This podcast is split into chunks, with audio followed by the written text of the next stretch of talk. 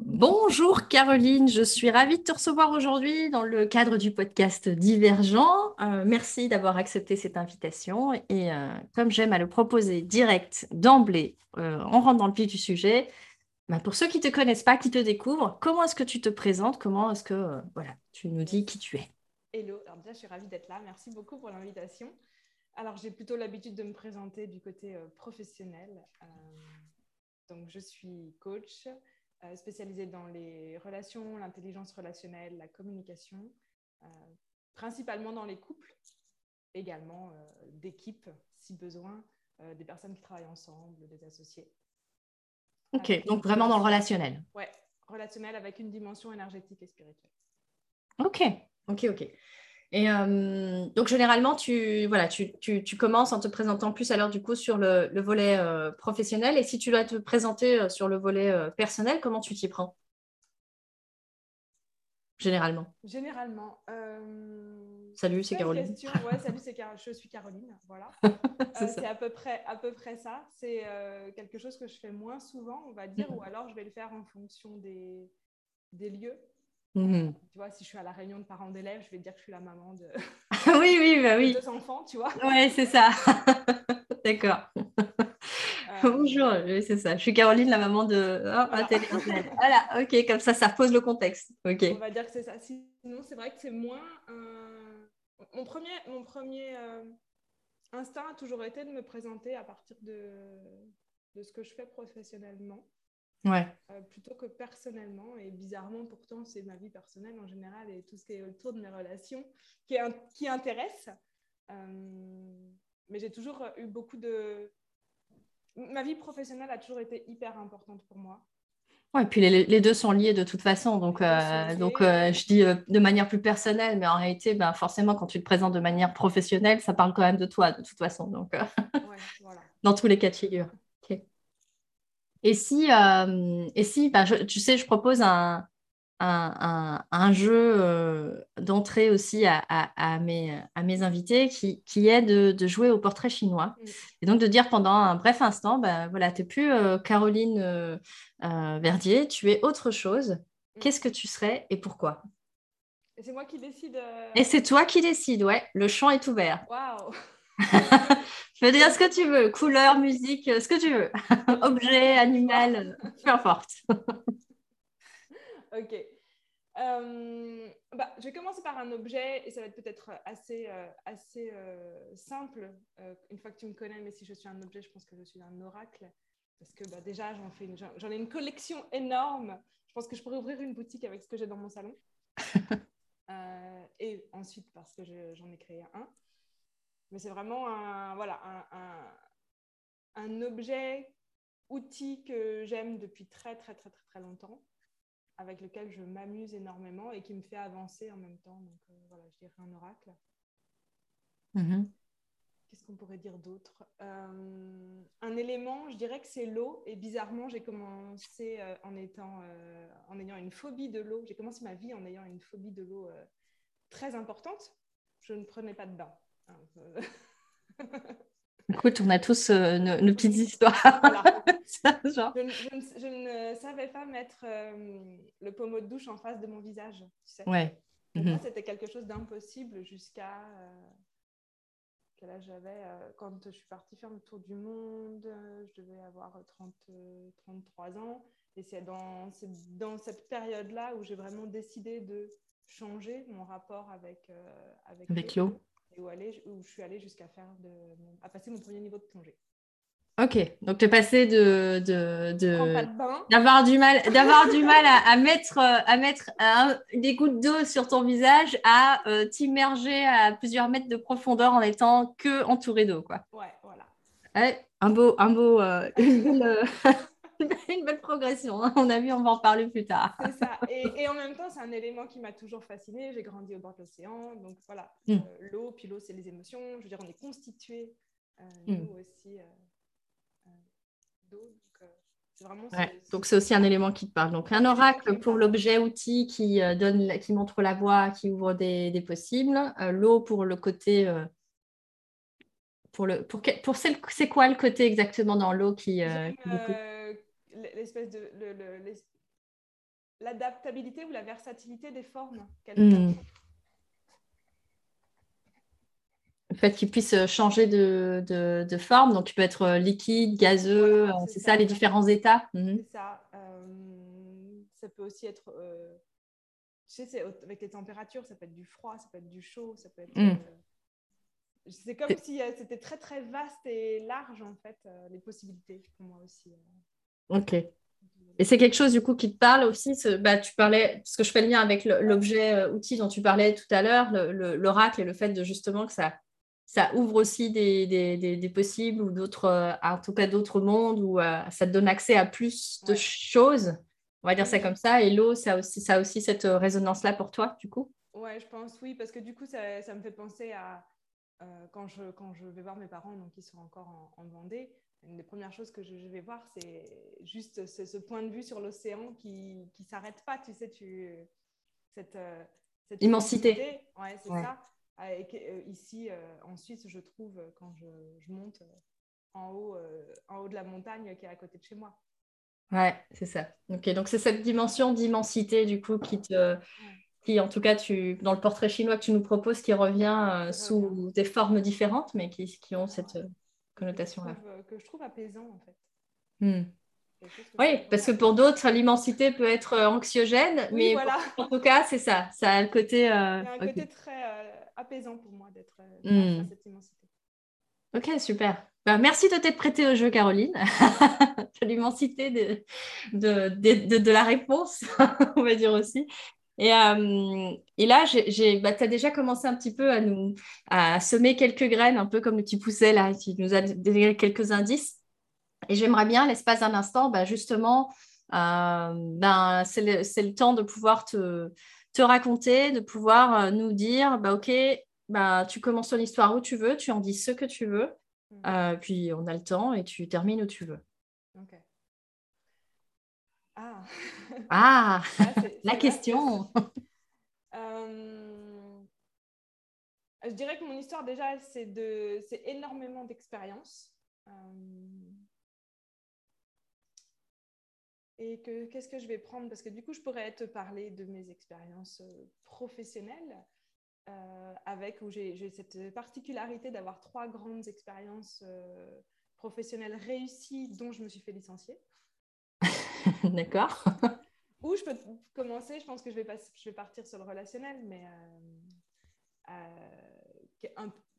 j'ai donc j'ai trois grandes expériences réussies, dont deux divorces. D'accord, ok. bah écoute, euh, prends, prends, le chemin que tu veux, euh, face à tant de, de, possibles, j'ai envie de dire. Fais-toi plaisir. Euh, ok. Je pense que mon histoire, qui je suis dans mes relations, enfin, je vais prendre le côté relationnel parce que je, je trouve intéressant pour moi, du coup, dans ce que j'en ai appris et dans ce que j'ai envie aussi de, de transmettre. Mm-hmm. donc déjà, pour moi, ça a toujours été euh, comment dire, non négociable d'être en relation euh, amoureuse. Ok. C'était pas une, c'était pas genre est-ce que j'en ai envie Il n'y avait pas de question, c'était un non négociable. Au départ, ça partait plutôt d'un sentiment, mais ça je m'en suis rendu compte longtemps après. Hein. Hmm. Ça partait plutôt d'un sentiment de je suis pas capable d'être toute seule, euh, qui m'a du coup porté sur cette voie relationnelle, ce que j'ai changé avec le temps. Et euh, ce qui, comment dire, ce qui m'a fait aussi, euh, du coup, ce, besoin d'être en relation euh, très jeune, enfin très jeune, ouais, j'ai dû commencer vers 16 ans et ça a toujours été, 16-17 ans et ça a toujours été genre des relations importantes, tu vois. Euh, je pense que ce besoin d'être en relation, ça, ce qui m'a beaucoup apporté, c'est de, au départ, c'est d'être capable de m'adapter en fait à tous les milieux, à plein de gens différents, pour pouvoir, euh, en anglais on dit fit in, je sais pas comment on dit en français, mais tu vois. Ouais, te modeler, euh, arriver à, en tout cas, t'adapter à, tous les, tout, ouais, c'est ça, à faire en sorte de, un peu comme la pâte à modeler. Enfin, moi, je sais, tu vois, genre, à ta carré, va, attends, je vais devenir un carré, t'inquiète. un carré, je sais faire. c'est ça que je disais modeler, tu vois. Ouais, c'est ça. Et euh, donc, ce qui devient une qualité à un moment donné hein, aussi, mais au départ, c'était vraiment, je, crois, en tout cas, comme, comme je le vois maintenant, de, voilà, de me modeler à ce qui, ce qui était attendu de moi, ce qui était demandé. Et en même temps, euh, pendant des expériences assez euh, euh, difficiles, parce que j'ai aujourd'hui, je me rends compte que j'ai vécu des expériences difficiles dont je n'avais pas conscience sur le moment. Hmm. En fait, sur le moment, c'était le c'était juste un truc à vivre. De toute façon, j'avais pas le choix. Donc, je prends un exemple. Hum, j'étais, donc, je me suis mariée la première fois, j'avais 20 ans. Et mon, mon, premier mari, à cette époque, a fait une tentative de suicide donc c'est moi qui suis arrivée à la maison au moment où euh, il avait fait, euh, s'était ouvert les veines. Donc gérer tout ça, gérer l'urgence, l'amener à l'hôpital, le après, euh, la prise en charge, continuer à travailler et reprendre en, charge en fait tout le, quotidien, même si on n'était que nous, on n'avait pas d'enfants, tu vois, mais euh, et, gérer du coup aussi le soutien et le support dont il avait besoin à ce moment-là pour pouvoir euh, se remettre, ou en tout cas se remettre. C'est un grand terme, un grand mot, mais en tout cas rebondir après euh, cette expérience-là pour lui. Mhm. Et je me suis rendue, en fait, tu vois, je, me... cette capacité d'adaptation, je me rends compte que je l'ai eu à... dans, tout, dans, des moments comme ça, sans forcément réfléchir. Ouais. genre 15 ans après, un jour, j'étais où? Je crois que j'étais de la réflexo. Elle commence à me toucher au niveau des pieds, puis elle commence à poser des questions, machin. Et où là, je, genre, je m'effondre en fait de même pas avoir reconnu qu'il y avait quelque chose de difficile à vivre, de traumatisant. Et donc, euh, je dirais que les. Ouais, jusqu'à 30 ans, on va dire, allez, je, vais mettre 15 grandes années. Euh, mes deux premiers mariages, le fait d'avoir des enfants, euh, j'ai vraiment j'ai zéro regret aujourd'hui. Et en même temps, je les ai vécus comme euh, sans me poser de questions. Juste comme si j'avais été. J'ai suivi un peu le mouvement, en fait, pendant, pendant ces 15 années-là. Et quand j'ai commencé à me poser des questions, à faire un peu une, réflexion sur où j'en suis autour de, 30 ans à peu près, mm. où j'en suis de ma vie, euh, qu'est-ce que, est-ce que c'est la vie que j'ai envie de vivre? Est-ce que, est-ce que je suis heureuse? J'ai commencé à avoir des grandes, on va dire, mes grands questionnements. Ils sont arrivés, on va dire, presque assez tard, peut-être, mhm. euh, vers 30 ans. Et là où je me suis rendu compte que c'était cool tout ce que j'avais vécu. Et en même temps, je me sentais dans ce film euh, où le gars, il se réveille tous les matins et il revit la même journée, là. Ouais, euh, comment c'est mais ouais, on boucle toujours la même journée. Ouais. Il revit la même journée tous les jours, en fait. Et il y a un, il y a, il y a un moment donné où j'ai commencé à avoir cette sensation-là euh, qui, qui, qui, revenait de plus en plus forte. Hmm. Jusqu'à. Il y a un je me souviens vraiment d'un matin particulièrement où je me suis levée. Euh, enfin, je me suis réveillée, tu vois, et puis il y avait genre un plafond tout blanc euh, au-dessus de moi. Et c'était tout blanc. Et là, il y a comme un truc qui a percuté en me disant, en fait, c'est pas possible. je, j'ai que 30 ans. Ça veut dire qu'il m'en reste. Au moins 3, 2, de plus, 60 ans encore. moi, je suis 120. Ah, bah, ok, autant pour moi. 4, allez, vas-y. ok. Donc, euh, il m'en reste tout ça encore. Et ça va être comme ça tous les jours. Hmm. Et euh, là, vraiment, euh, je me suis dit non, j'ai besoin de changer quelque chose.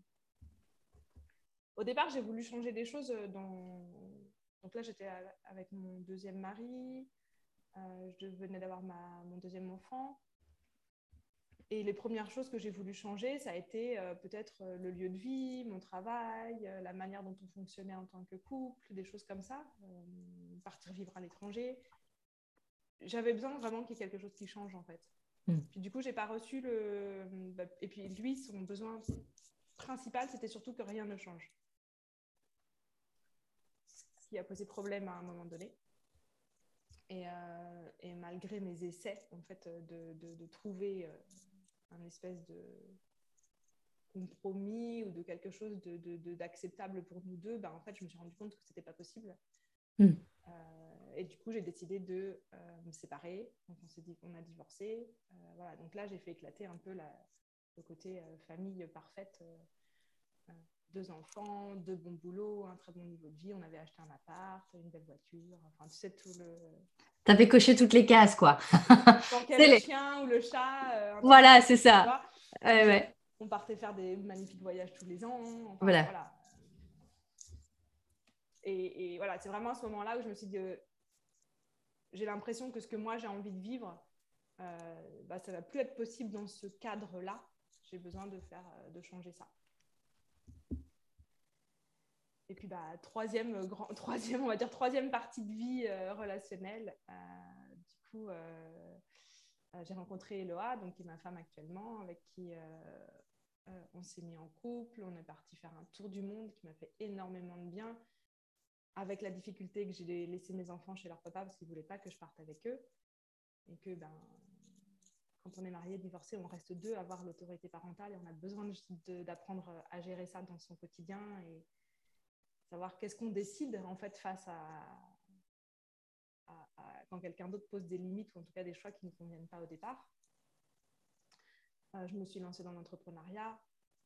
Euh, on est revenu vivre en Suisse. Je vivais en France à, cette époque-là. On est revenu, euh, on est revenu vivre en Suisse. Et à peu près voilà où j'en suis, où j'en suis aujourd'hui, quoi. Mmh, mmh. ou pas. Ok, donc ouais, c'est comme tu dis, il y a trois, comme trois étapes mm. euh, de vie. Euh.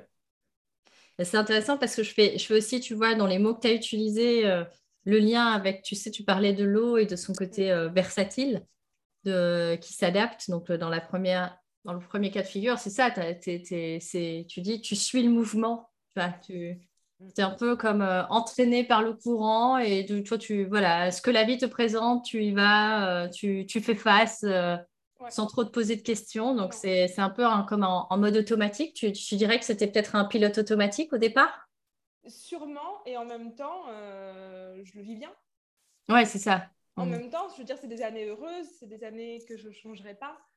ah oui, bien sûr. Donc, mm des fois, quand on entend pilote automatique, euh, en tout cas moi, dans ce que j'en avais comme perception, c'est un peu comme si ça avait été quelque chose de difficile ou pas agréable à vivre. Ah. Non, ouais, non, là c'est juste que tu, tu disais suivre le mouvement. Pour moi, pilote automatique, c'est il y a tout qui roule, quoi. Enfin, c'est bah, fluide. Pour reprendre l'image de l'eau, c'est fluide. C'est ça. Je trouve du boulot, euh, j'ai un bon salaire, euh, je trouve, voilà, je me marie, ça se passe bien. Puis ça se passe plus, plus bien et, et, ça évolue, ça change de forme, mais, euh, mais tu continues, quoi. c'est ça. Tu vas de l'avant. Et, euh, et, et, du coup, j'avais une question aussi par rapport à, tu vois, bon, il y a cette, cette première phase, évidemment, où tu, tu expliques que bah, tu te retrouves à, à devoir gérer euh, un, un, premier événement, on va dire, une première circonstance qui, qui va un peu chambouler le, le, le, côté fluide des choses, on va dire ça comme ça. Et puis la deuxième phase où tu, où tu parles de ce moment où tu te poses la question de savoir mais est-ce que je suis vraiment heureuse et que dans cette phase, c'est euh, un peu existentielle de, de, quelle étagère et tout ça là. Euh, c'est quoi le déclencheur? Et tu m'as dit que c'était autour des 30 ans. Est-ce qu'il est qu'il y avait un élément déclencheur particulier ou enfin, tu t'es réveillé un jour en te disant euh, comme ça ou est-ce qu'il y a eu quand même quelque chose qui a fait que... Oh là, Alors en fait, ça faisait aussi 15 ans que j'avais mal au ventre. Ah ok. Hmm. Et donc, il y avait quand même des, euh, quelque part des symptômes physiques, quoi. Ouais, pas de manière euh, quotidienne. Donc, c'était. Euh, ça venait par moment. Je ne savais pas trop pourquoi. par contre, ça, ça allait jusqu'à. En fait, c'était des maux de ventre qui allaient jusqu'à m'immobiliser complètement. Moi, j'ai énormément de souvenirs où je me cachais dans le couloir de mes, des, endroits où je travaillais, de, des boîtes, différentes boîtes où je travaillais où j'étais assise par terre dans le couloir à attendre que ça passe parce que je pouvais plus bouger, plus marcher, plus rien. Euh, plusieurs fois, j'ai dû appeler aussi à l'époque mon mari pour qu'il revienne me chercher. Je ne pouvais pas prendre ma voiture en fait pour rentrer ah à la maison. Oui, donc vraiment euh, immobilisant, quoi, incapacitant, quoi. Comme mot de vente, c'est pas genre euh, je me sens pas très bien et puis c'est tout. Non, c'est vraiment je me sens pas bien. je me sens pas bien. Ouais, En fait, c'est mot de ventre qui prenait en même temps tout le bas du dos. Hmm si jamais tu as déjà eu des contractions, tu vois à peu près à quoi ça ressemble. D'accord. Ah oui, oui, ok. Ouais, bah, je pense que les femmes qui nous écoutent vont savoir tout de suite de quoi, de quoi il en retourne. Ah oui, donc pas le. Oui, bah, quand même. Euh, bon... Un bon niveau, quoi. Un bon niveau. et en même temps, à côté. Enfin, donc c'était l'espèce de bas du dos. En tout cas, moi, j'ai eu mes contractions dans le bas du dos. Et à l'époque, je me souviens de, de douleurs aussi à cet endroit-là. et en même temps le ventre gonflé, qui était dur. Et ça venait, honnêtement, il y a un moment, en fait, j'ai essayé plein de fois pendant ces peut-être 10-15 années où j'ai vécu ça, parce que peut-être pas tout à fait 15 années. J'ai vraiment eu la première crise à, à 18 ans j'ai essayé de comprendre est-ce que je mange quelque chose qui va pas, est-ce que je dors pas assez, est-ce que je bois. Enfin, tu vois, j'ai fait plein de choses. J'ai vu des médecins aussi.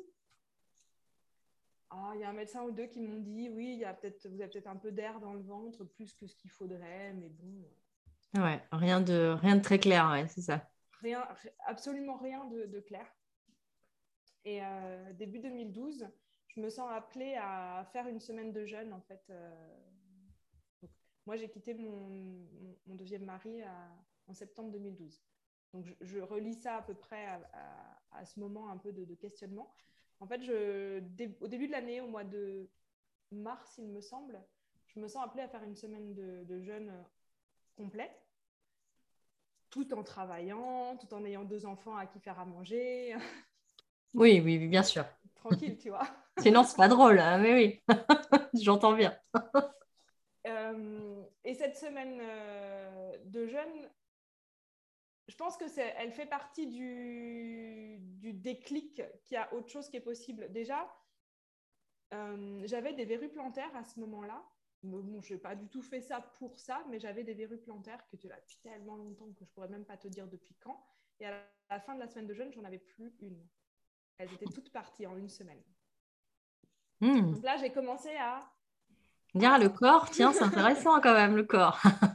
c'est intéressant quand même. Il y a des trucs à. Euh, pour pas aller manger avec mes collègues à midi, je partais marcher. Donc en fait, tous les jours, je faisais une heure, une heure et demie de marche euh, au lieu d'aller manger avec les collègues à midi. Donc en fait, ça a aussi changé ma manière de. de marcher, de te déplacer. Non, en fait, au lieu d'être avec des gens tout le temps. Hmm, oui, d'accord, ok. Dans le sens où tu t'es. Voilà, c'est ça. Tu t'es, euh, tu t'es quelque part euh, parce que tu marchais seule, du coup, c'est ça? Bah oui, parce qu'il n'y a personne qui vient marcher au lieu de manger. Ah oui, non, pas la place de manger. Mais bah manger marchant, non Ça, ça la place du repas. ouais.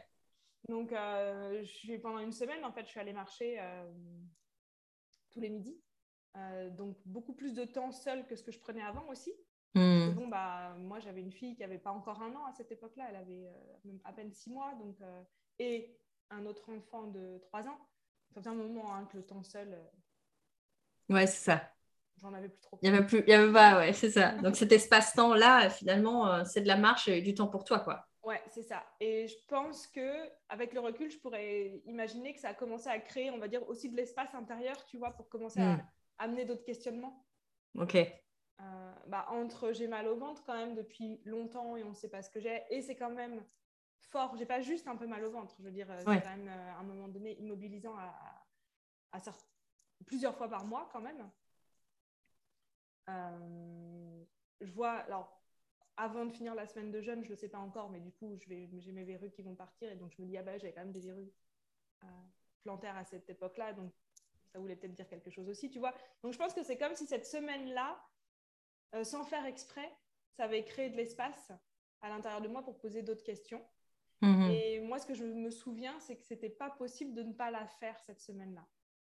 J'avais un élan intérieur de faire une semaine de jeûne, euh, que d'ailleurs, je ne pouvais pas faire autrement parce que je n'avais pas de vacances pour les faire. Je ne pouvais pas partir, euh, euh, laisser le papa avec les deux enfants, dont un, un bébé de six mois. C'était genre même pas envisageable. donc, je, travaillais, je faisais les repas. Tu vois, et malgré tout ça, c'était genre impossible de, résister à cet appel. C'est ça, ouais. parce que tu as, utilisé vraiment ce mot-là euh, qui est assez fort, hein, qui est de, bah voilà, tu ressens l'appel de, faire une semaine de jeûne là, comme ça, euh, alors qu'il y a a priori, il n'y a pas, tu vois, n'y a, a, pas vraiment d'un. Allez, D'ailleurs, comment est-ce que c'est venu à toi? Enfin, Je veux dire, comment ça, sous quelle forme ça s'est présenté Je ne sais pas moi, un site internet, euh, quelqu'un qui t'en a parlé ou comment c'est, ça s'est. J'ai plus les souvenirs exacts, mais je pense que ça doit être des trucs comme ça, des sites internet. Euh, j'ai dû lire des articles. Et, là, tu te dis, ah bah le jeune, pourquoi pas Et en avant, c'était bon. Quoi. Ok, super intéressant. Et après, cette, du coup, cette semaine où tu bah, c'est le début du, du enfin, je veux dire, pas le début du chemin, mais comme je, voulais, je voulais avoir une sorte de déclencheur. Bah là, tu, voilà, c'est que tu te rends compte que rien qu'une semaine de jeûne te permet de créer plus d'espace pour autre chose, d'ouvrir un peu le champ. Euh, et là, ben, s'ensuit toute une, toute, une j'imagine, une introspection sur, tu parlais des besoins, de ce que as, de tes envies, euh, cet échange avec ton, ton mari de l'époque, donc du coup, pour essayer de voir bah, comment mettre euh, du, du, mouvement, si je reprends ce mot-là, en tout cas, ou en tout cas du changement dans, dans votre vie, où tu parlais de compromis aussi. et puis, bon, à un moment, ça coince, ou en tout cas, vous n'arrivez pas à trouver la, la, la, manière de le faire. Et comment est-ce que tu arrives de ça coince à ce moment-là à Hello à Tour du Monde. Il y a comme un, un entre-deux là. J'aimerais bien que tu développes un peu ça si tu veux bien. la transition, parce qu'en plus, tu vois, tu disais que c'était pas évident. Euh, il y a le Tour du Monde et en plus, euh, tu parlais de, de, tes mm. enfants, de, de, cette notion de ne bah, pas les prendre avec euh, en Tour du Monde. Donc, du coup, comment tu as composé avec tout ça? Donc, euh, tous ces questionnements post euh, la semaine de jeûne, on est en 2012 à ce moment-là, quand voilà, je me pose toutes ces questions, euh, j'en parle, je commence à en parler avec mon mari de l'époque, à demi-mot au départ, je me rends compte quand même que ce pas des discussions faciles à avoir à ce moment-là, même si on, on, est capable de les avoir, mais en tout cas, je vois bien qu'on n'arrive pas à un consensus ou quelque chose qui fonctionnerait pour nous deux. Lui, il a un boulot qu'il ne veut pas quitter, qui n'existe qu'à Genève. Euh, dans lequel il est toujours, je veux dire, aujourd'hui. Donc, euh, c'était un vrai. Euh, ah ouais, c'est, il est, voilà, c'était vraiment important pour lui. Donc, c'était un non négociable pour reprendre tes termes, voilà, quelque part. non négociable. Et moi, je lui disais, on va partir vivre au Japon ou en Espagne. Ou... Au pire, on prend deux apparts pour qu'il y ait quelque chose qui change dans la vie. J'avais vraiment besoin de changement, en fait, de, quelque chose qui bouge, où je vais me mettre à mon compte, mais je ne sais pas quoi faire bah voilà, ou pour lui, c'était bah, attendre de savoir ce que tu veux faire. Mhm. Et j'avais, je pense que j'avais comme une espèce de, d'impatience à ce qu'il se passe quelque chose, en fait. Et à, quelque chose... Forme d'urgence même, peut-être? Ouais, une forme d'urgence, en fait, à, à ce que ça bouge. Ouais. C'était limite euh, dans n'importe quel... Euh, c'est un trop plein quoi, un trop plein de routine et ou je sais pas quoi, une sorte de, truc où y a, qui, qui, se casse et que tu peux absolument euh, voilà, du tout au tout changer, quoi. Voilà, il fallait qu'il y ait quelque chose qui change. Et, euh, et du coup, j'ai commencé à remettre en question plein de trucs, tu vois, comme le vivre ensemble dans un couple, est-ce que c'est nécessaire ou pas? J'en ai parlé. Est-ce que le être fidèle et être exclusif, c'est nécessaire ou pas? Donc, je l'ai amené. genre, j'ai tout mis sur la table qui était possible. il a tout pris Il a tout pris tout. Euh, bon, ok, ça, c'est les règles du jeu, mais et si, et si en fait, il n'y avait pas de règles du jeu et que c'est nous qui créons les règles du jeu? Qu'est-ce qui se passe? Ah, après avoir créé un truc super. Euh, cadré, euh, ouais, c'est ça. Que, dans les règles. De l'art. Attendues, on va dire, de la ouais. J'ai dit, ok, si on enlève tout ça, qu'est-ce qu'on peut créer d'autre? Hmm. Et bah, là, clairement, pour lui, c'était pas quelque chose de confortable ou en tout cas acceptable pour lui. Ça lui demandait beaucoup trop en fait de suivre ça et je veux dire, je le vois aujourd'hui. Lui, il est resté dans ces règles-là et ça lui convient. Ouais. Et il est bien avec ça, donc euh, en tout cas de, de, de ce qu'il en vit ou ce qu'il en vit. Donc euh, c'est et à un moment donné, on peut pas forcer quelqu'un à être autrement que euh, ce qu'il a, il a envie d'être. finalement, c'est ça. Je pense aussi, c'est bah, c'est ça aussi vraiment aimer l'autre, c'est de dire bah ok c'est pleinement l'autre, c'est en disant bah ok on est, on est peut-être plus sur les mêmes euh, euh, voilà les mêmes aspirations où on a cheminé jusqu'à un temps et puis euh, et puis là bah, vous êtes rendu compte que ouais finalement les non négociables pour lui et les non négociables pour toi bah vous menez pas au même endroit quoi. Ouais, voilà, c'est quelqu'un qui parle que français. Moi, je parle trois langues. Je pouvais aller vivre en Chine, je m'en foutais. On a, j'allais apprendre un autre truc, tu vois. Mm. Donc, il y, avait, il y a un moment donné où toutes ces différences-là, et c'est surtout des aspirations, comme tu dis. Parce que les différences au quotidien, on s'en fiche que quelqu'un parle trois langues et l'autre pas. C'est ça, ouais. Mais dans les aspirations euh, du futur, euh, là, je me suis rendu compte que c'était beaucoup trop euh, différent. Et en parallèle de ça, du coup, moi, je travaille avec Eloa à ce moment-là depuis deux ans déjà, puis on s'entend très bien. Et... Dans, dans, ton job, tu veux dire salarié, dans mon job salarié Ah oui, ok. Mhm. On bosse ensemble depuis ouais, deux, deux ans. Euh, on s'entend très bien, on passe pas mal de temps ensemble. Enfin, on fait les pauses ensemble, on va manger, puis avec d'autres collègues. Je fais le jeûne ensemble, non, je rigole. Et euh, ah, donc, à peu près en parallèle de ça, euh, Eloa, elle, de son côté, elle décide de prendre une année sabbatique et de partir faire un tour du monde. Ah ouais. Et au moment où son année sabbatique, elle est euh, validée par la direction euh, de, l'entreprise dans laquelle on bosse, et elle dit, bah voilà, moi, genre 1er, septembre ou 1er octobre, je m'en vais et je reviendrai dans un an. je sens qu'à l'intérieur de moi, il y a un truc qui fait pas comme d'habitude et comme ça aurait dû faire de si c'était juste une collègue qui partait pendant un an. Ah ok. À ce moment-là, tu as un déclic aussi. enfin, euh, ouais. En fait, à ce moment-là, je me rends compte que j'ai un, attachement ou un une attirance pour elle qui n'est pas ce que je pensais être. Mhm. Donc, il y a un peu ces deux trucs-là qui évoluent en parallèle à l'intérieur de moi, parce que j'arrive pas à faire bouger dans mon couple. Et il y a un autre truc qui est en train de se... Ouais, d'émerger ailleurs que tu n'avais pas vu venir, quoi, quelque part. Ouais, c'est ça. pas du tout. Donc, ça avance un petit peu en parallèle un jour avec Eloa, on en discute, c'est pareil. Donc, moi, je suis très, tu vois, je parle des trucs avant de décider, apparemment. tu discutes avant. on discute avant. On en parle. Ben, voilà ce que je lis. Euh, elle, elle se rend compte qu'elle a. Donc, elle, elle avait aussi une attirance pour moi, mais qu'elle n'avait pas nommé, étant donné que j'étais mariée, des enfants. Oui, c'est ça. Mhm. Voilà quoi. La case n'était même pas ouverte, quoi, quelque part. Ouais, c'est ça. Donc on en discute, on se pose, on en discute et hmm. on se rend compte que oui, c'est un truc qu'on a envie d'explorer ensemble. Et là, on est vraiment qu'au niveau de la discussion. Je veux dire, euh, je veux dire on, est dans une salle de réunion au bureau. J'adore. Le contexte exceptionnel. blanc. Ah c'est ça. Alors, vas-y, mettez post-it. Euh, voyons ce qu'on peut construire. on va brainstormer, tout ça. J'adore. Exactement. une réunion de travail, quoi. Une réunion de travail, sauf qu'on parle de... Euh, de relations, quoi. c'est ça. Excellent. Et euh, donc, on ressort de là avec, en, effet, l'envie d'explorer de, de, euh, ce que nous, on peut vivre ensemble, avec euh, la partie aussi de qu'est-ce que j'attends qui est non négociable d'une relation, qu'est-ce que tu attends qui est non négociable d'une relation. voilà. On rentre dans ces détails-là. Et du coup, à partir de là, je me dis, OK, bah, en fait, je préfère aller explorer ça que de continuer à, à essayer de faire euh, des compromis euh, ouais. Mm. avec mon couple qui ne fonctionne pas. Et donc, euh, je rentre chez moi le soir et je dis à mon mari de l'époque que, que c'est terminé, en fait, pour nous.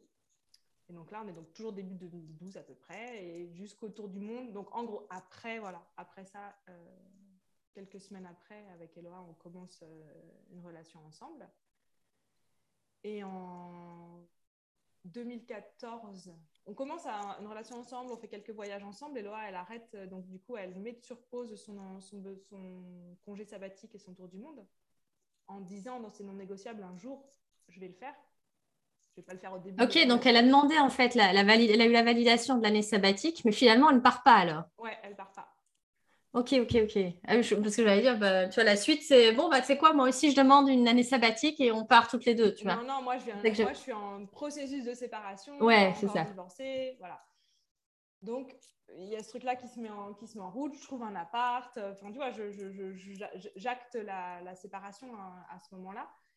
Euh, jusqu'en 2014, où en fait en 2014, euh, notre, euh, le, département dans lequel on, travaille est délocalisé en Espagne et on a le choix à ce moment-là d'être délocalisé en Espagne ou d'être licencié. La délocalisation en Espagne, elle ne nous éclate pas plus que ça. On partirait pour, bon, forcément en Suisse-Espagne, tu perds vachement en termes de, de salaire.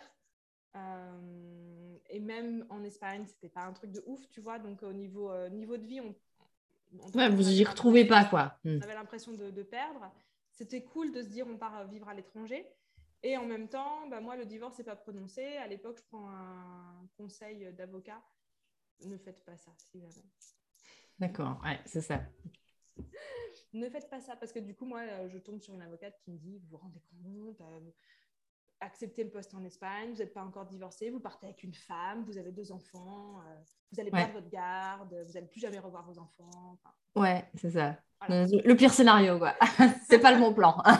c'est Aucun pas juge ne vous donnera la garde si vous partez avec une femme. c'est ça. Hmm. Sauf que ben, à ce moment-là, ben, j'ai que ça comme euh, conseil. Bon, pour finir, on décide de ne pas partir en Espagne, on décide de, prendre le licenciement avec le pack. Euh, pack licenciement qui va avec. Ouais. Et mhm. c'est à partir de là où on, choisit de partir en tour du monde. Au départ, on a des grands rêves, on se dit on va partir une année, on prend les enfants, on va leur faire l'école. Ouais, l'instruction en famille. Mhm. Voilà. Et à partir du moment où je mets la conversation sur la table avec le papa des enfants, il fait T'as rêvé Non, tu pars pas avec mes enfants pendant un an. Oui. Mm. Non, je suis pas d'accord. Alors, je commence à négocier un peu. Et si je pars que 6 mois, 5 mois, 4 mois, non, moi, c'est euh, zéro. Ouais, là c'est à nouveau un non négociable quoi. Quelque part, c'est non, tu pars pas, tu pars, tu, tu, pars pas avec les enfants sans que moi je puisse. Euh, voilà, c'est ça. Mm. Donc là, de son côté, c'est non négociable. Donc je prends du temps pour euh, moi décider ce que je veux vraiment. Et en fait, je me rends compte que ne pas partir, euh, c'est vraiment un sentiment d'être bloqué et enchaîné à, à Genève et à là où le papa des enfants habite. Euh, c'est comme si euh, j'ai vraiment cette sensation que si je reste, euh, je vais finir les années à Genève avec ce, truc de genre, c'est à cause de lui que je suis là.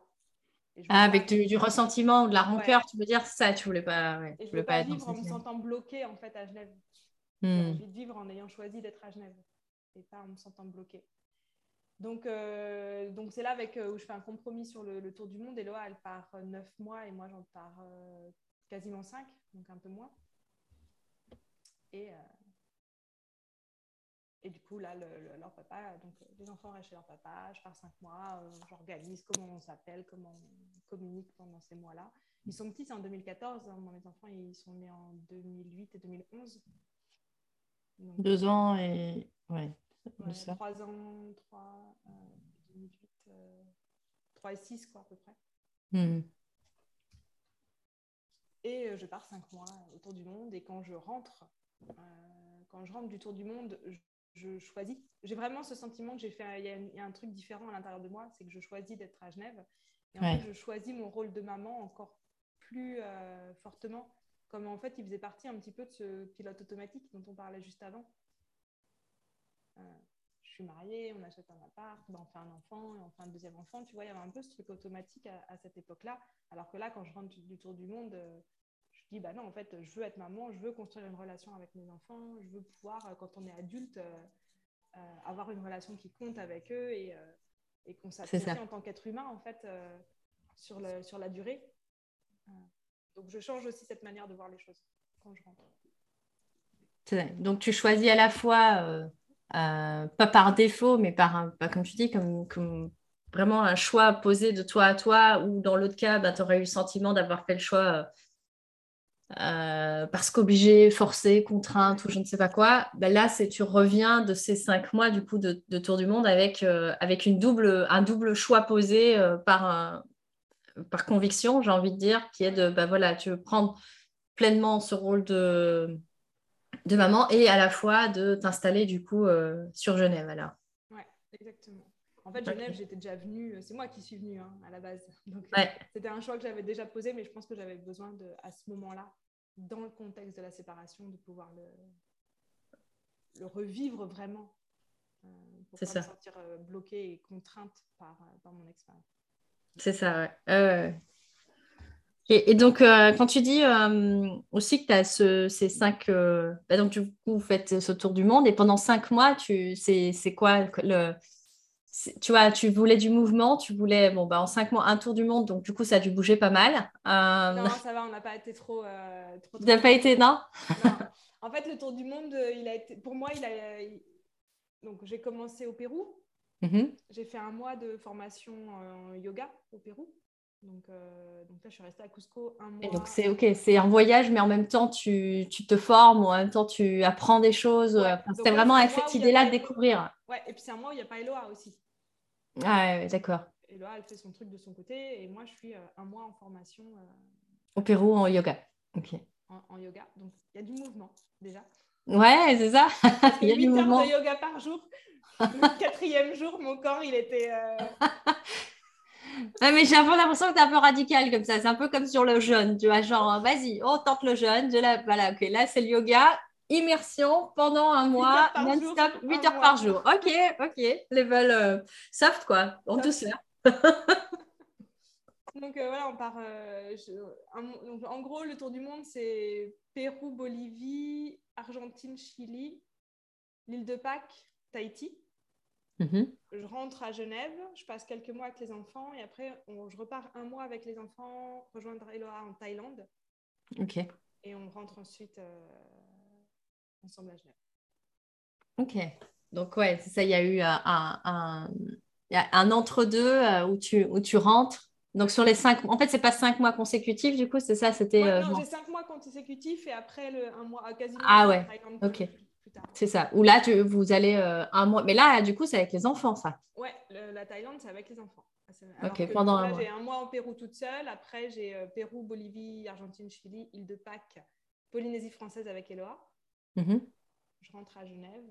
Euh, je passe, je crois, trois mois, quelque chose comme ça, avec les enfants. Et, euh, et ensuite, on fait un mois en Thaïlande, tous ensemble. Excellent. Et, euh, et, et, du coup, pendant ce mois en Thaïlande, c'est, est-ce que c'est dans, dans l'idée que tu, avec l'instruction pendant ce mois-ci, ou non, c'est plus des, un mois de vacances avec les enfants, on kiffe et on découvre, on découvre la, la, Thaïlande, quoi? C'est un mois de vacances, c'est vraiment plutôt on kiffe et surtout on s'autorise à, à vivre la Thaïlande de la même manière qu'on a vécu le tour du monde, mais avec les enfants, c'est-à-dire sans planifier, hmm. euh, sans savoir où on va dormir le soir. Et donc vraiment avoir cette vie de sac au dos qu'on a vécu pendant cinq mois. Euh, euh, vraiment dans, ce même esprit en fait que ce qu'on a fait avec Eloa avant, avec les enfants. Et du coup aussi voir que c'est possible. Ouais, c'est ça, de, de, voir en fait à quel... C'est ouais, intéressant parce que souvent, les personnes, quand elles s'imagine un tour du monde ou, euh, ou, un voyage comme ça, enfin comme, comme si euh, on organise de la même manière un tour du monde que quand on, euh, ben, on va en city trip ou je sais pas, tu vois, tu parlais de, de voyages que tu faisais, enfin les voyages typiques qui sont programmés, l'hôtel, le chic, le tchac, il y a tout qui est bien cadré, encadré même. Et puis on passe, quand on passe dans le mode sac à dos en mouvement, où là, où là, au début, peut-être, tu essayes de poser des fondations, mais tu te rends vite compte qu'en fait, c'est une contrainte plus qu'autre chose et que euh, et qu'au contraire, en fait, euh, tu te retrouves à valider, enfin, tu développes une forme de confiance aussi, non? Euh, Dans le fait de, oh, bah, de toute façon, on trouvera bien quelque part où, où dormir, on trouvera bien quelque chose à faire. C'est ça. En fait, on avait quelques règles. En général, c'est rentrer avant la nuit. En gros, c'est rentrer avant la nuit et si on y a un truc qu'on sent pas, on s'en va on ne questionne pas les doutes et l'intuition. C'est si, si y a un truc. S'il y a un truc qui ne va pas, vous n'y allez pas. quoi. On n'y va pas. C'était en gros les règles qu'on avait pour le, pour le tour du monde. Mais euh, oui, tu trouves toujours en fait. Il y a vraiment euh, une forme de confiance dans la vie et surtout dans les gens qui. d'être. Euh, je crois que ce que j'ai développé le plus, c'est aussi le, tu sais, les, les, intentions que tu poses à l'univers et que tu rencontres les bonnes personnes qui vont t'amener à pouvoir manifester ça. Ok, ouais, ce truc de tu poses l'intention, tu te laisses surprendre et puis en fait, ah, voilà, ça, il va y avoir quelque chose qui va faire en sorte que tu vas trouver la solution. Euh, me dit Ah, mais si on va au Pérou, ce serait cool de faire une session d'ayahuasca. Moi, au départ, je suis pas. Je suis moyen chaude, hein, franchement. Ok. Faire la session d'ayahuasca au début du mois. Puis bon, plus le mois avance, euh, franchement, à, la fin, de le un mois de yoga au Pérou, ça fait partie des choses qui sont sur mon tableau de vision que j'aimerais refaire, que ce soit au Pérou ou pas. Mais ce un mois d'immersion euh, de yoga et être vraiment dans le corps et tout ça, moi j'ai l'impression que je marche sur l'eau à la fin de ça. C'est ça. Une énergie de malade, euh, je suis bien dans mon corps. Euh, enfin, donc c'est un truc voilà où je suis vraiment bien. Et donc à la fin de ça, je me dis bon bah ça va passer. Ouais, c'est ça quoi, j'ai survécu à, 8 heures de yoga quotidien pendant 30 jours, je peux tout faire. Quoi. Donc la session d'ayahuasca, ça passe. Ouais, c'est ça. Et, euh, et elle me dit, par contre, je ne veux pas faire un truc touristique où il y a 150 personnes avec un chaman que tu rencontres même pas en avance. Il y a quand même hmm. un espèce de, de gros... un cadre. Enfin, elle avait aussi ses, ouais, ses, prérequis. Quoi. Et je mhm. comprends ce truc-là.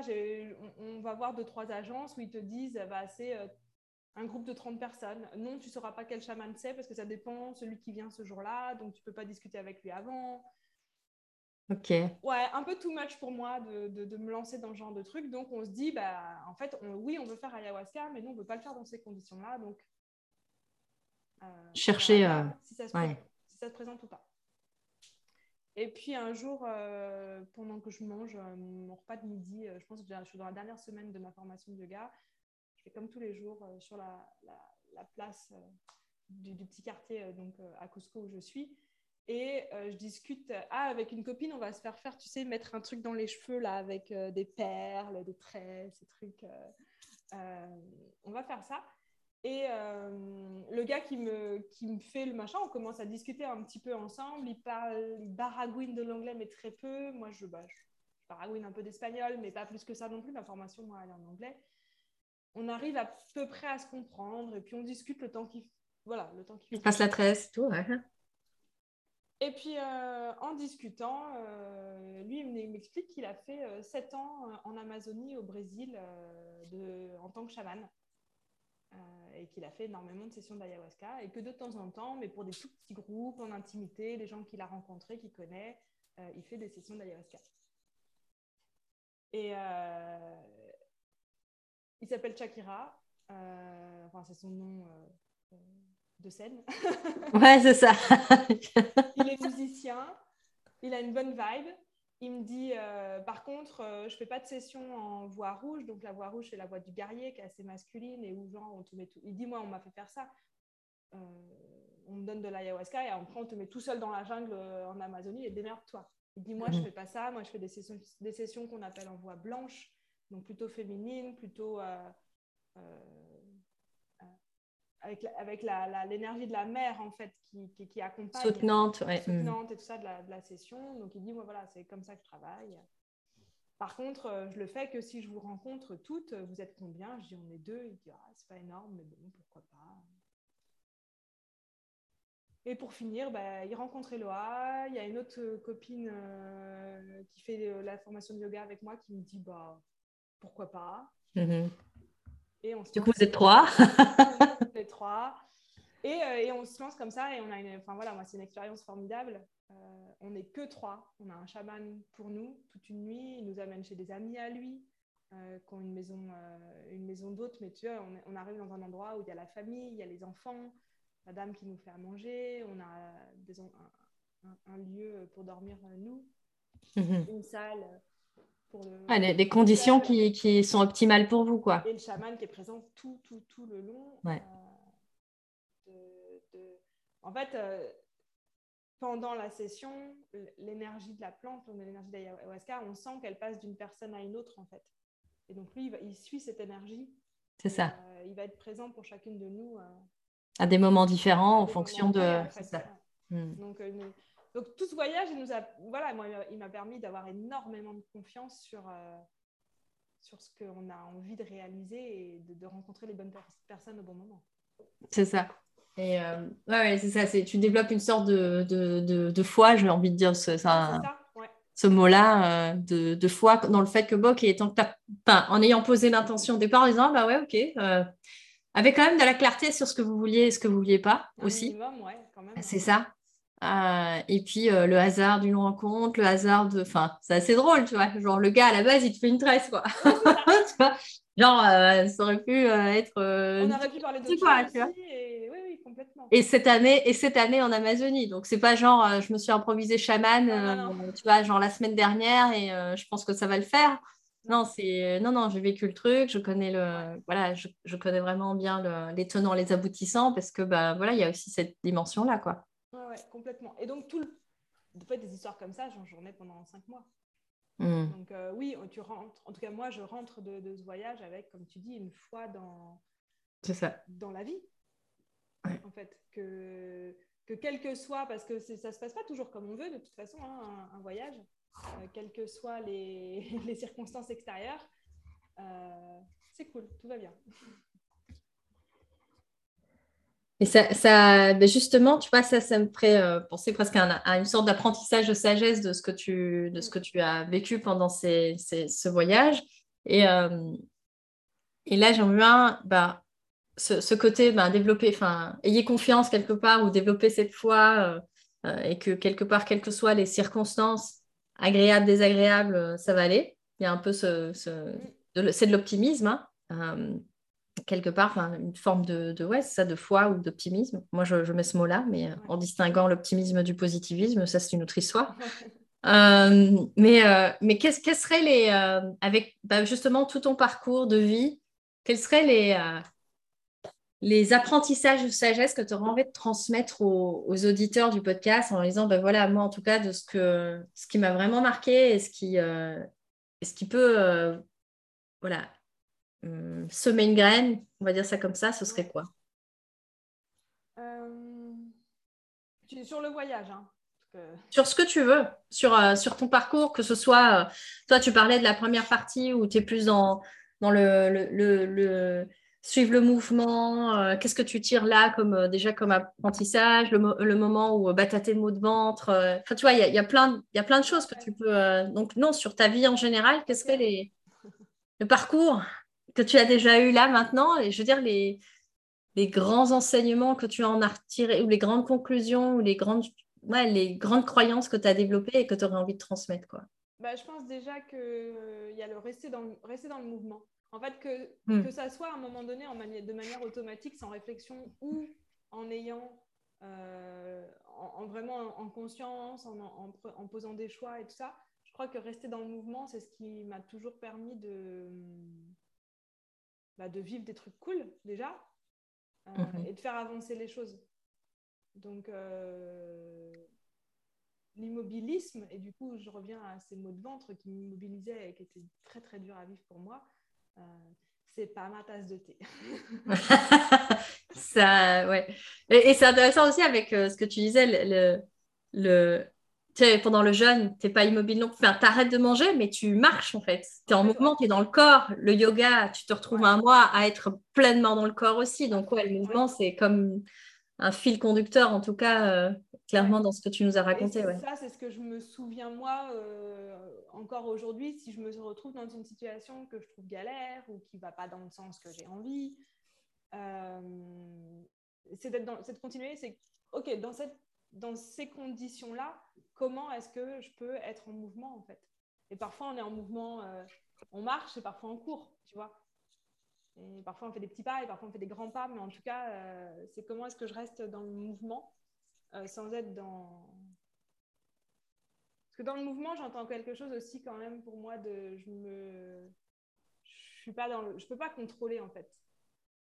Je peux pas contrôler euh, les circonstances donc euh, mais par contre moi je peux rester dans le mouvement. je crois que ça j'ai quand même développé une croyance que c'était euh, positif pour moi de, de, rester dans le mouvement. Et finalement, c'est quelque part un peu ta. J'ai l'impression que ça reste comme ta stratégie justement de résilience c'est euh, il y a quelque chose qui arrive, qui te surprend, une circonstance, peu importe. Et, euh, et dans tout ce que tu nous as partagé, ben, finalement, c'est toujours à un moment donné, bon, le mouvement, ça peut être le mouvement dans, dans la discussion. Tu disais que tu, tu parlais, ben, c'est déjà créer du mouvement, en fait, quelque part, c'est ouvrir la voie. Euh, ça peut être dans la discussion, ça peut être aussi dans l'action. Et j'ai le sentiment que quand tu parles de mouvement, c'est pas non plus la frénésie, tu vois. C'est pas genre il faut absolument faire quelque chose. Au contraire, c'est plus quelque chose de dans ce que tu nous partageais, quelque chose quand même d'assez euh, posé ou de en étant fluide et dans le mouvement, oui, mais pas dans la, dans la frénésie, c'est ça? Oui, c'est ça. Ouais, Exactement. Donc, ok, donc le mouvement, ça c'est ouais, c'est en tout cas quelque chose qui, qui ressort assez bien, ça me semble effectivement. Ok, parlant. Euh, qu'est-ce que j'ai appris d'autre? J'ai appris plein de trucs. euh, suivre mes élans parce que du coup, euh, j'ai beaucoup, j'ai eu pas mal d'élan intérieur. On a parlé entre autres du jeûne, de, de, la formation de yoga par exemple, où c'était vraiment un truc qui arrive à l'intérieur et, bah, que j'ai toujours le choix de suivre ou pas, tu vois. Mais quand je m'autorise à suivre ces élans-là sans réfléchir à pourquoi je le fais, à quoi il sert, est-ce que ça va bien dans mon sens, est-ce que ça va dans la grande vision de la vie que je veux créer, machin. Euh, quand je me prends pas la tête avec ça, ça crée toujours quelque chose euh, bah, plus beau que ce que je peux moi avoir imaginé au départ. Et euh, comment est-ce que c'est ouais, donc cette notion de s'autoriser, j'ai bien aimé le, mot que tu as utilisé, c'est s'autoriser à suivre ses élans euh, ou, des appels, comme tu disais, de sentir cet appel intérieur quelque part. Euh, je pense que voilà, plusieurs personnes vont se reconnaître. Il y, a des choses, on ne sait pas pourquoi, on a envie d'y aller, alors que la raison n'a rien à voir là-dedans, mais c'est comme un. Ouais, c'est le gut feeling, ça vient des, tripes, quoi, quelque part, du sacral, diront certains. mais, mais comment est-ce que tu fais la distinction entre cet élan quelque part, hein, qui est vraiment cet, appel, et, et, tu sais, on peut avoir des envies. C'est-à-dire, on peut aussi se dire l'envie de, tester quelque chose et qu'en fait, comment tu arrives à, nuancer ça Ou est-ce que tu Est-ce que tu fais une distinction entre ça ou, ou pas? Ou pour toi, c'est tellement un appel évident? L'appel, pour moi, il... une... Alors, je dirais que je peux faire une différence entre euh, j'ai envie de glace. Ouais. J'ai envie de manger une glace. Ok. Si je mange pas la glace, ça va passer et puis voilà. C'est ça, ok. Un appel, ça passe pas. Un appel, c'est trop fort, quoi. C'est ça que tu veux dire. Ça revient, en fait. Ah oui, d'accord, ok, dans ce sens-là. C'est que ça va taper un peu plus fort à chaque fois, c'est ça Ça va taper plus fort, en fait. Hmm. Euh, là, en ce moment, j'ai l'élan de peindre, par exemple. Il mhm. fait un petit peu, mais pas trop fort. J'adore. Bah, ça revient. C'est ça. En fait, ça, et, ça part, euh, bah, mais bon, pour les gens du human design, moi, ça part d'en bas, tu vois. Ça part de la tête. Hmm. C'est pas, j'ai pensé à un truc, tiens, ça pourrait être sympa de faire ça. Il n'y a, y a, pas forcément de logique non plus.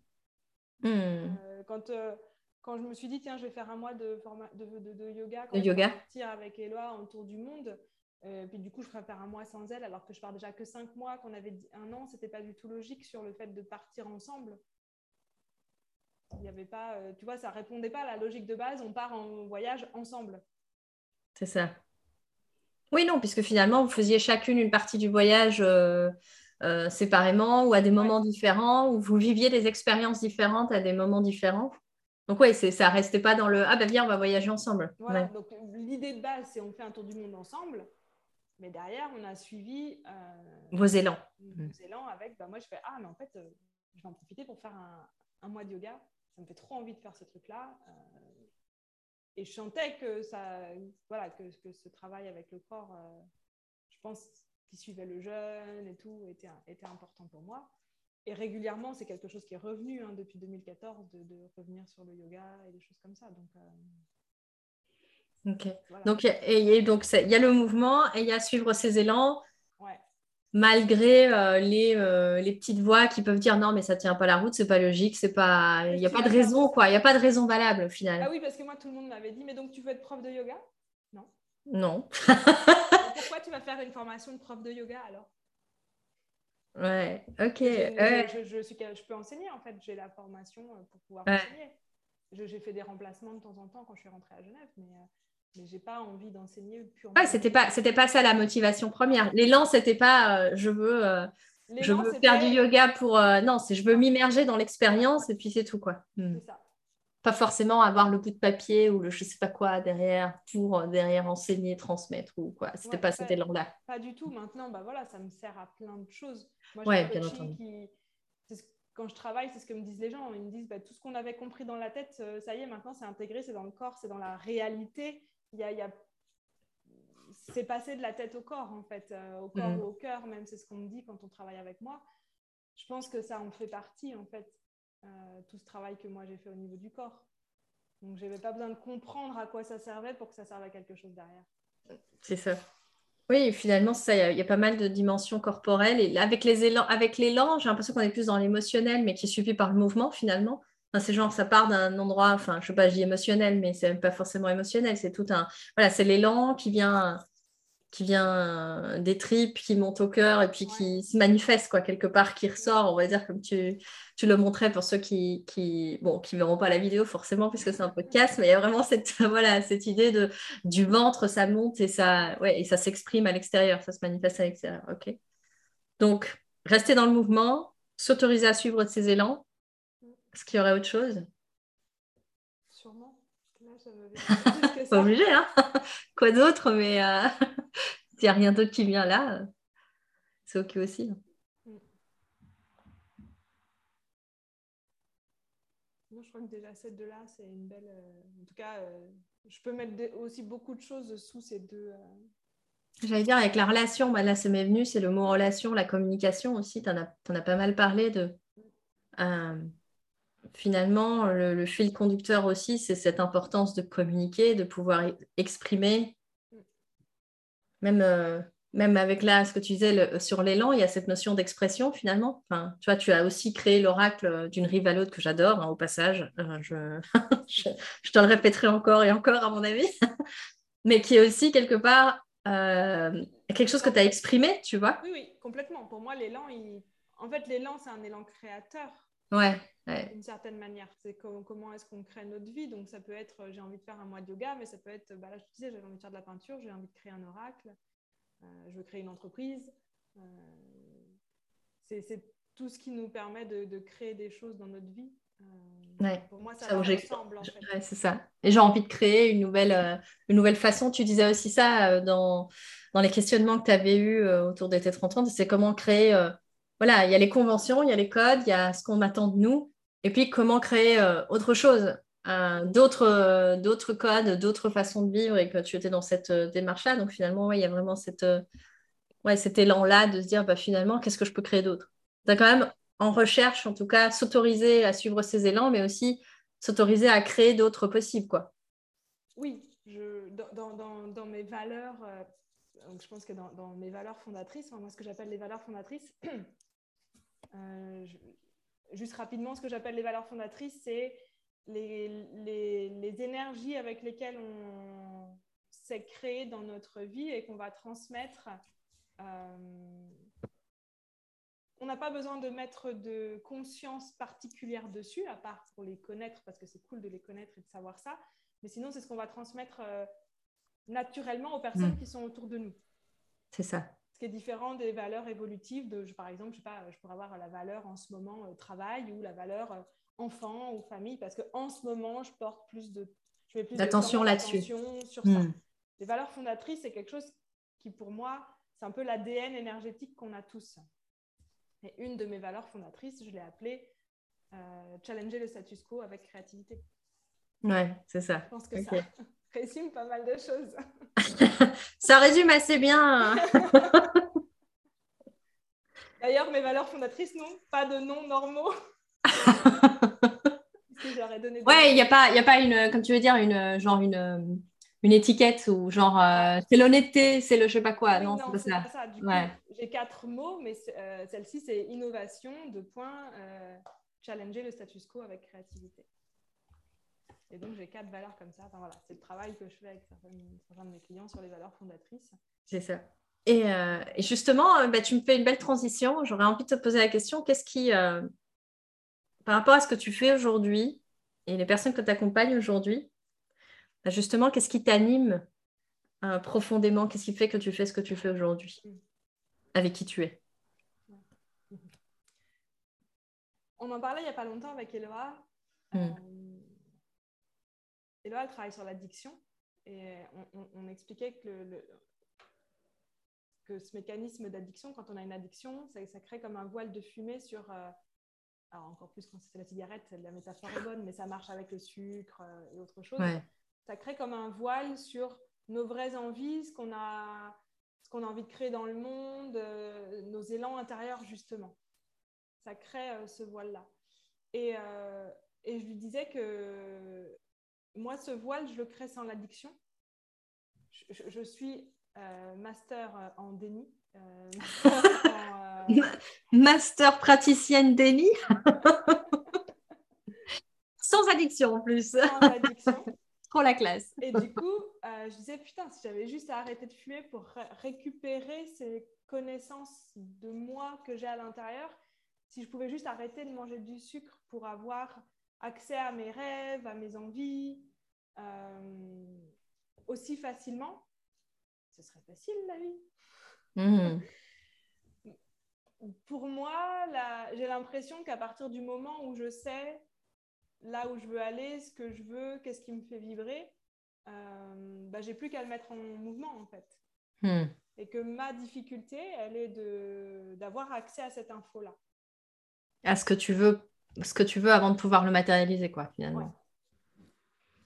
Et après, sur le chemin de la matérialisation, mon souvenir. Parce que sinon, j'ai une capacité très forte à oublier que c'était ça que je voulais et donc à me retrouver deux mois après en disant qu'est-ce que je voulais en fait? Pourquoi est-ce que je fais ce que je fais? Hmm. Qu'est-ce qui me fait vibrer? Ah non, ça m'intéresse plus. Ok. Ah, c'est quelque part te, te, déconnecter de ce qui t'animait au départ? Ouais. Mais de manière hyper euh, genuine, euh, euh, vraie en fait. Dans le sens où pour moi, la manière dont je le vis, j'ai pas conscience que je suis déconnectée du truc. C'est juste, j'ai oublié ce qui me faisait vibrer. Je ne sais pas de quoi j'ai envie. Ok. et, donc, c'est, et, donc, c'est ça qui t'anime aujourd'hui? Enfin, quand tu, quand, tu fais quand tu fais l'accompagnement des personnes, c'est justement parce que tu connais tellement, comme tu dis, tu as développé une telle capacité à le faire, toi, pour enfin, c'est souvent comme ça, hein, d'ailleurs. C'est ce pourquoi on est excellent, on va dire ça comme ça, de, dans nos mécanismes à nous, quoi, je veux dire, quelque part, nos schémas à nous, de pouvoir du coup mieux les voir chez les autres. C'est ça. Et, du coup, moi, je, les personnes avec qui je, je ne suis pas bonne, c'est les personnes qui savent déjà ce qu'elles veulent. Hmm. Bah, fais-le en fait. c'est ça. Ah, je peux rien pour toi. Fais-le, juste agis, agis face à l'action. quelqu'un qui te fait passer à l'action, te met en mouvement, machin, bah, juste va voir quelqu'un pour ça. Ouais, c'est ça. pas la bonne personne pour ça. D'accord. Si tu me dis, euh, bah moi je voudrais faire une conférence, bah fais-le. Enfin, je comprends pas le problème. Ouais. Ok. Parce que tu as déjà l'élan. Et voilà. Et toi, là où tu, tu excelles, on va dire, c'est plutôt la personne qui va venir, qui dit bah, écoute, en fait, je me suis tellement adaptée, j'ai tellement été comme l'eau, euh, versatile, etc., que je ne sais plus trop ce que je veux. Est-ce que je veux plutôt être un glaçon? Est-ce que j'ai plutôt envie d'être. Euh, c'est ça. et, oui, oui, c'est voilà, c'est genre, je me suis. Euh, je ne sais plus aujourd'hui ce, qui, ce que j'ai vraiment envie et ce qui me fait vibrer. Ce qui fait hmm. que je me retrouve, enfin, c'est ce que me disent les, les personnes, c'est qui fait que je me retrouve dans une euh, situation qui commence à stagner d'un peu dans tous les domaines. Hmm. Ça va. Il y a toujours un ça va. Ça va, globalement, c'est le fameux, le fameux confort inconfortable, quoi. c'est genre ça va, c'est dégueulasse, mais ça va. Dans la dans l'oracle d'une vie à l'autre, c'est les personnes qui sont dans la carte de la beauté ancrée. Hmm. C'est euh, ça va, mais je suis pas hyper vivante, je me sens pas vibrer, j'ai oublié ce que j'avais envie de faire. J'ai plus envie de ça, j'ai plus envie de ça, j'ai plus envie de ça, puis du coup, tout ce qui existe dans ma vie, j'en ai plus envie, mais du coup, je sais pas ce que je veux mettre à la place. Hmm. Et j'ai vraiment pas accès à ces infos-là, en fait. C'est ça. Mhm. Donc moi, c'est ça qui me qui aujourd'hui me, me, parle le plus. Et après, la partie de la communication. Euh, permettre à deux personnes de, de, communiquer sur des choses qui euh, pourraient euh, exploser très vite, qui, ou recréer les ponts de communication. Voilà, c'est aussi quelque chose hmm. qui me parle. on va dire que c'est les deux actes. Je travaille avec des personnes qui sont en couple et qui, euh, qui se rendent compte que la communication, ça devient difficile et qu'elles s'engueulent pour des petites choses, pour pas grand-chose, et qu'elles ont vraiment envie de retrouver un, un bon niveau de communication parce qu'elles savent que c'est ça qui va qui va changer la manière dont elles vivent euh, leurs relations et de l'intimité qu'elles peuvent avoir émotionnelle et relationnelle. Donc j'ai cette, cette casquette-là. Et euh, quand je travaille en plus coaching individuel, c'est vraiment euh, voilà, ce, ces moments où on, Genre, il y a deux mois et demi, le coaching, c'était toute ta vie. Et aujourd'hui, tu sais, non, en fait, ça ne me, me, plaît plus, le coaching. Ouais, c'est ça. Hmm. Dans ces périodes, dans ces périodes finalement, ouais, où les personnes sont devant enfin, j'ai toujours fonctionné comme ça, mais en fait, non, là, ça, je ne sais plus pourquoi je fais ça, je ne sais plus pourquoi ça. Et des te retrouves dans cette zone de vide. Hmm. Et des fois, avec des clientes avec qui on va trouver, il y a vraiment quelque chose qui était, pas... qui était caché. Mmh. J'ai des personnes avec qui on va retrouver un, un, un rêve euh, qui avait été enfoui en sommeil. Ou... Voilà, qui était oublié. Et du coup, tout d'un coup, elle reconnecte à ça. Et alors là, après, derrière, c'est, euh, ça se met en route, en fait. Euh, parce que moi, je ne suis pas la personne qui te fait passer à l'action. Si tu sais ce que tu veux, tu y vas. ouais. Non, mais la personne entre, trouve l'inspiration et donc, du coup, ça va tout seul, non? Ah, mais après, oui. moi, j'aime bien prendre l'exemple de. Bah, c'est un des exemples que je préfère parce qu'il est hyper euh, visible de, de, Fanny Folly. Je ne sais pas si tu connais Fanny Folly. Ouais, ouais, j'ai vu. Euh, euh, hmm. Quand on a travaillé, bah, ça commence à dater maintenant, mais moi, elle est venue à cette époque-là travailler avec moi. Il n'y avait rien dans ce qu'elle me demandait qui était en lien avec l'écriture. Aujourd'hui, elle a créé une maison d'édition et elle accompagne des femmes à écrire leur autobiographie et à vendre leurs livres. Ouais. Qu'on a mis à jour ensemble. Et ça, c'était un truc qui était tellement enfoui qu'elle n'y avait pas accès à cette époque-là. Par contre, une fois qu'elle a eu accès, Ça, c'est ouais, c'est ça, ça s'est déployé tout seul, quoi. Ouais, exact. Donc, il y a des fois, c'est vraiment, il y a un truc qui est vraiment caché qu'on va déterrer et dans ce cas-là, ça se met en mouvement. Et euh, pour d'autres personnes, ça va être euh, reconnecter à un truc qui, avait déjà été connecté à un autre moment, donc qui était déjà présent dans la vie.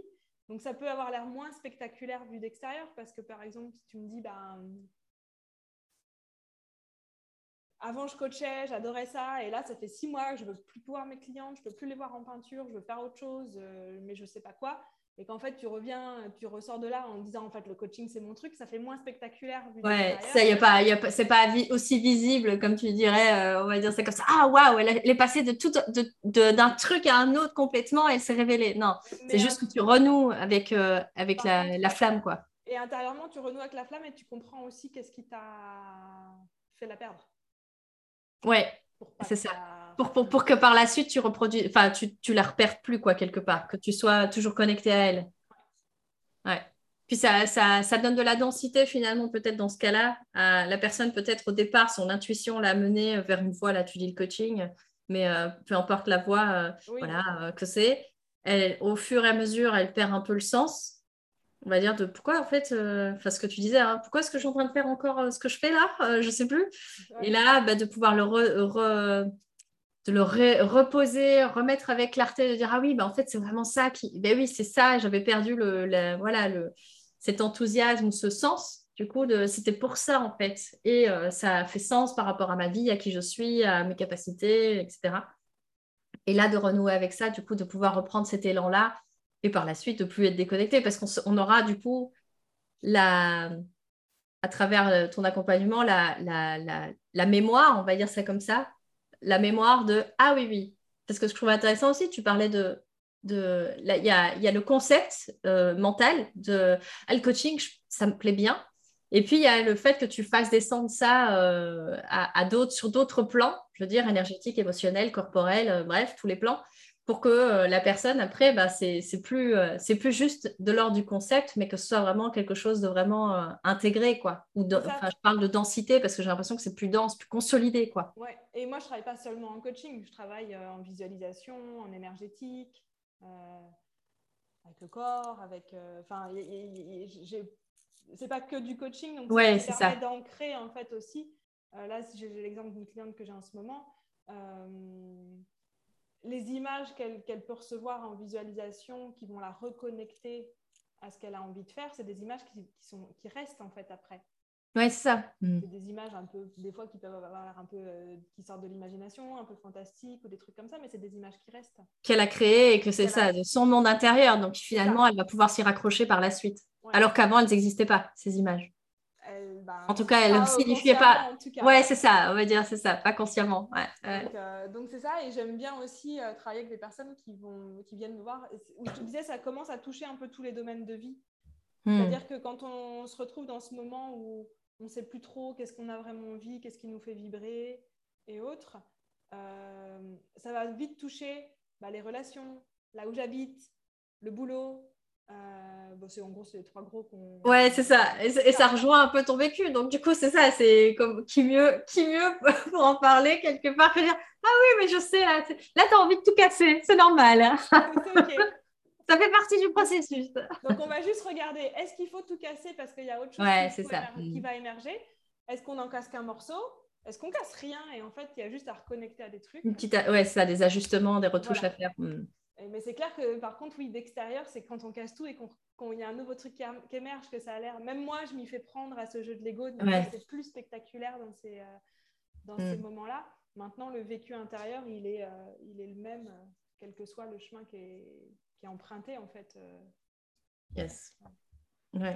Bah écoute, euh, ouais, ça, ça, ça, donne, je pense, une bonne idée de. Bah, ça fait le lien, euh, le lien, le lien, je ne sais pas comment le dire, avec euh, bah, ce que tu nous as partagé, donc ton histoire unique et singulière. Et puis, on voit bien la, je veux dire, la, continuité de ce que tu fais et dans tes accompagnements, de, voilà, de, de, et puis dans, les, dans ce que tu disais aussi de, de la transmission, de, de rester dans le mouvement, en faisant une distinction avec le mouvement et la frénésie en faisant, euh, voilà, en faisant appel à, cette notion de bah, finalement, c'est ta stratégie aussi à toi euh, dans ta vie en général, c'est d'avoir été en mouvement, de t'adapter, de, de, te questionner sur, sur, voilà, sur le pourquoi du comment, les choses. La corporalité aussi est ressorti pas mal. Mm. le, bah, des, maux de ventre qui après disparaissent et qui évoluent par la suite.